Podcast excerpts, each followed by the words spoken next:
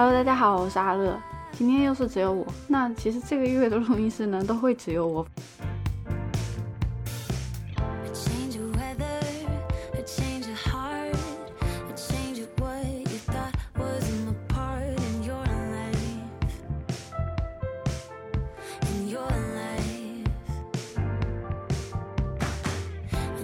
天呢我选了一首比较欢快的曲风，是因为这今天要教大家学习编程。那欢快一点的话，可能没有那么厌烦。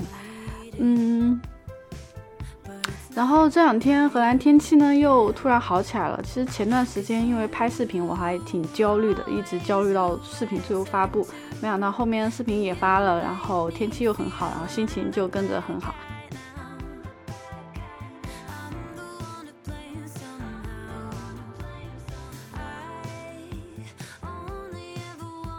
周末呢，我们还和很久没有见面的麦克同学，我们第十二期的麦克，他又在捣鼓什么很新的 side project 给我们展示。就我觉得他真的就是非常的热衷于做各种各样的项目。然后，就我其实很想问他，你你觉得你做的这个东西跟 Slack 有什么区别吗？或者做这个东西要如何盈利啊？嗯，但我没有问，我觉得他可能只是很享受这种创作的乐趣吧。然后我们有一起玩一个 Jackbox 的，上面有一个很有趣、很有趣的小游戏，就是我们每个人呢提出两个问题，第二步就是大家从这些问题中呢选一个，嗯，设计一个解决方案，然后第三呢就是展示环节。我是第一个，我就我也不知道要怎么玩呢，我就那个游戏的进程就自动帮我把这些设计的解决方案都展示出来了，嗯，然后轮到麦克的时候，我就发现，哎，他竟然在演讲。演展示的环节大概是一分半钟吧，然后他就把他的问题呢也是自己选的，别人是不知道的，然后他就介绍了一下他选的这个问题，嗯，然后他是怎么想方法去设计这个解决方案，就是虽然我们都是一样填的那个 tagline 啊、标题呀、解决方案的。设计是自己手画的，虽然我们大家画的很丑嘛，就是我们都填了这些材料，但是麦克呢就把它当那种 PPT 演示的材料，然后他手机上呢也确实就是你可以去控制它哪一个先出哪个后出这样子玩的。哎呀，然后我就觉得啊，原原来是这样玩啊，东西方文化的差异就一下展示了，我觉得他就很自然的就做成了一个那种，呃，好像一个拉投资的现场那种感觉。就虽然这个问题呢都瞎编的，解决方案呢也是怎么有趣怎么恶搞的怎么的来，就是拿来当那个英语的演讲练习的话，还是蛮适合，也很有趣。就如果觉得大家呃不知道要怎么练习口说的英文的话，其实玩这个小游戏还挺合适的。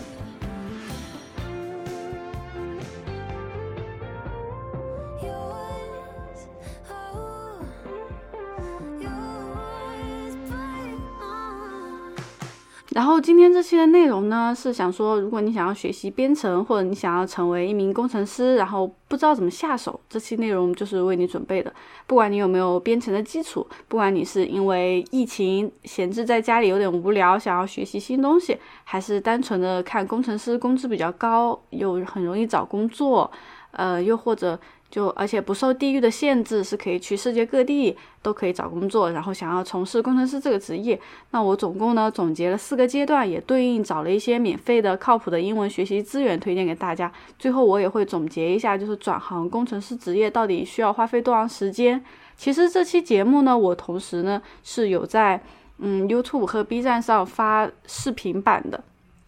今天这期播客版呢，我有稍微做一些改动。虽然播客没有画面，但我发现并不影响大家接收关于如何学习编程、如何转行工程师这样的信息。那我也介绍了非常多有用的外部的链接，都会贴在网站的详情里面。当然，如果你愿意去 YouTube 和 B 站支持我的视频，也非常。也非常欢迎呢，帮我点个赞，或者在视频评论里面留言，就是分享对你比较有用的资料，分享给大家。还有，不要忘了我们的周年活动还在进行，就是在苹果客户端给我们打分，截图发邮件给 a nobody 点 fm at gmail 点 com，就有机会获得丰盛大奖。那开始吧。当然，在开始之前呢，我就想说，那每个人的学习方式是不同的，而且互联网上。关于呃编程的学习资源真的是非常非常的丰富，呃，收费的、免费的都有。但是今天的内容呢，我会尽量找一些免费的资源，就想说，就算你半途对工程师这个职业幻象破灭的话，也不至于有太多的金钱的损失。那而且呢，就是比起别人说，嗯，这个有用，那个有用，其实都还不如你听进去然后理解的那份资料最有用。所以就是，与其花时间去找最好的资料，就不如就现在就投入专注的去学习，并且掌握更重要。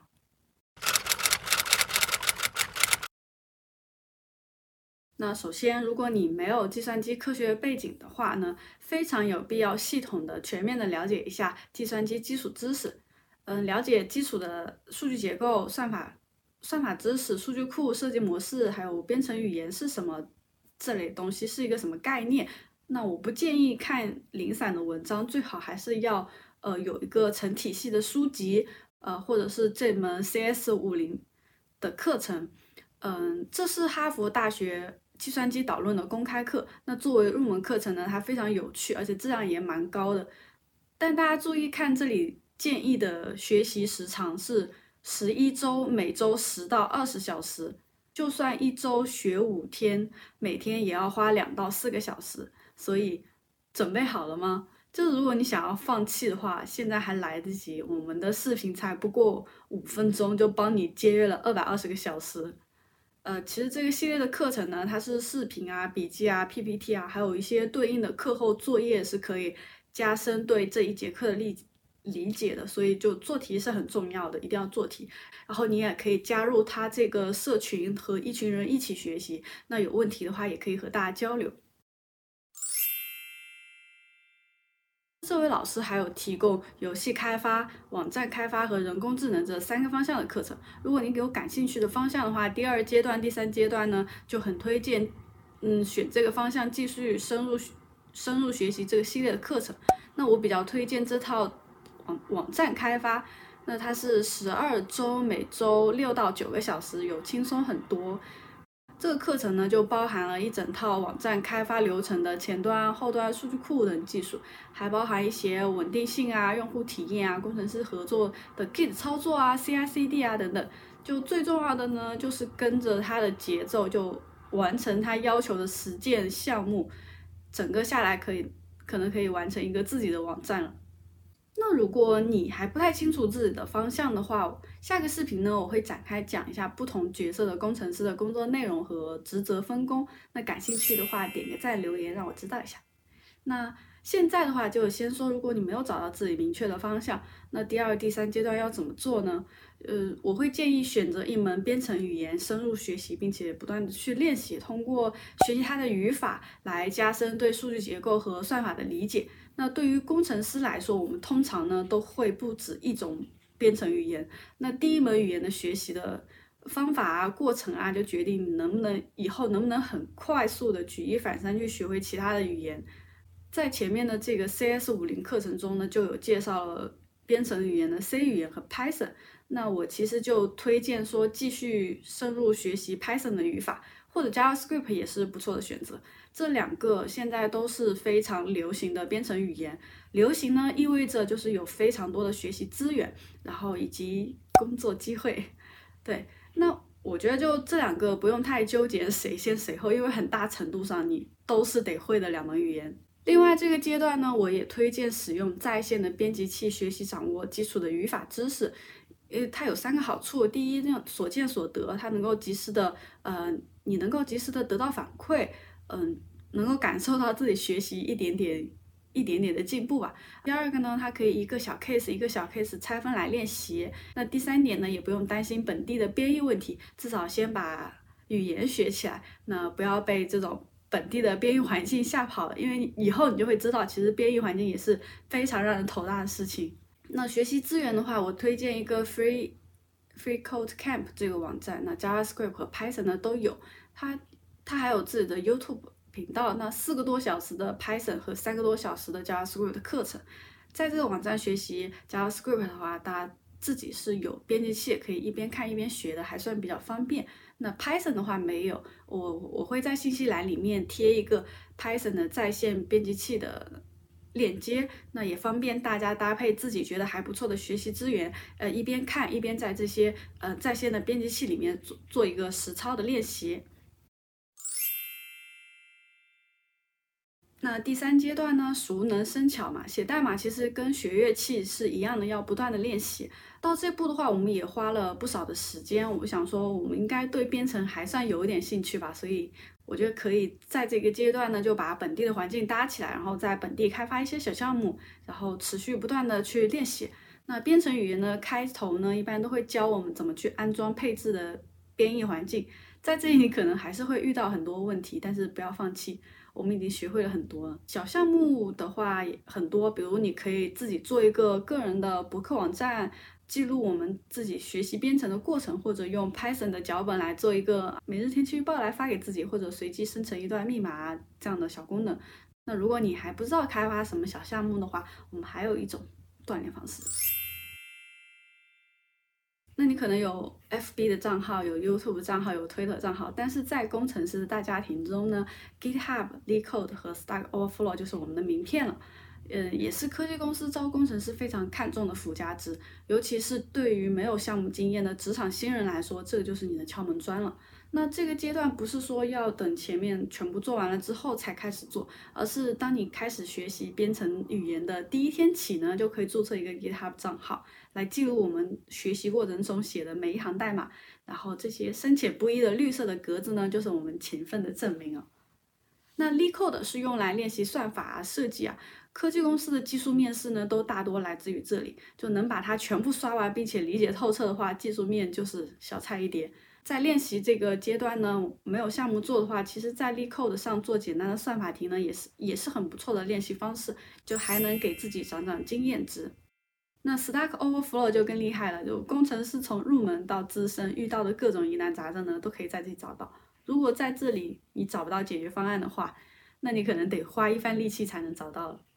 同时，就是当你在整个学习编程的过程中有遇到的任何问题，都可以在这里嗯寻求帮助。还有呢，GitHub 上有非常多优秀的开源的项目来解决各种问题，每个人呢都可以免费的使用它，也能够关注他们，并且给他们贡献代码。就像前面的这个 Free Code Camp，也是世界各地的开发者共同维护的一个开源项目。但是注意，不要做伸手党，要善于搜索。取之于社区，同时也不要忘了回馈社区。在参与这些开源项目的时候呢，你也有机会去练习自己的代码能力。但是这一点可能对新人会比较难。最后，兴趣是最好的老师，没错。但是，嗯，计算机科学其实也不是我的首选专业，我也是调剂过去的。我当时选了一些传媒啊、记者啊、经济啊之类的学校和专业。如果你数学对于你来说很痛苦，那未来工作的每一天。都会让你非常的痛苦。作为工程师的话，你就是要喜欢解决问题，擅长解决问题，包容接纳新鲜的事物，并且持续学习新鲜的事物。如果你是这样的人，那你完全是可以走出现在的舒适圈，去学习一点新技能。那总结一下，如果你只是想要学习一门编程语言来改善一下自己工作中的重复劳动，并没有想要从事工程师。这个行业，那你第二、第三阶段的语言学习，然后做一点小项目呢，练习一下就够了。那如果呃你想要成为一名高薪的工程师，非科班出身的同学的话，还是要踏踏实实的掌握基础，然后来提高自己的职场竞争力。那第四阶段的附加技能呢，也要好好的经营。现在给大家算一下，如果要入门一名工程师的话，大概要花多少时间？每天三小时，每周五天这样的学习节奏的话，第一阶段是十一周。二三阶段至少是八周，这样下来的话，五到六个月就跑不了了。嗯，所以好好想想。那今天的内容就是这样。呃，有任何话帮我点个赞，评论支持我一下。而且这系列其实比我想象的要困难的多。嗯，下次再聊。最后感谢收听小人物，喜欢记得订阅、收藏、分享。有思考和感悟，欢迎发邮件告诉我们：a nobody 点 fm at gmail 点 com。别忘了登录网站 a nobody 点 im 查阅更多相关信息。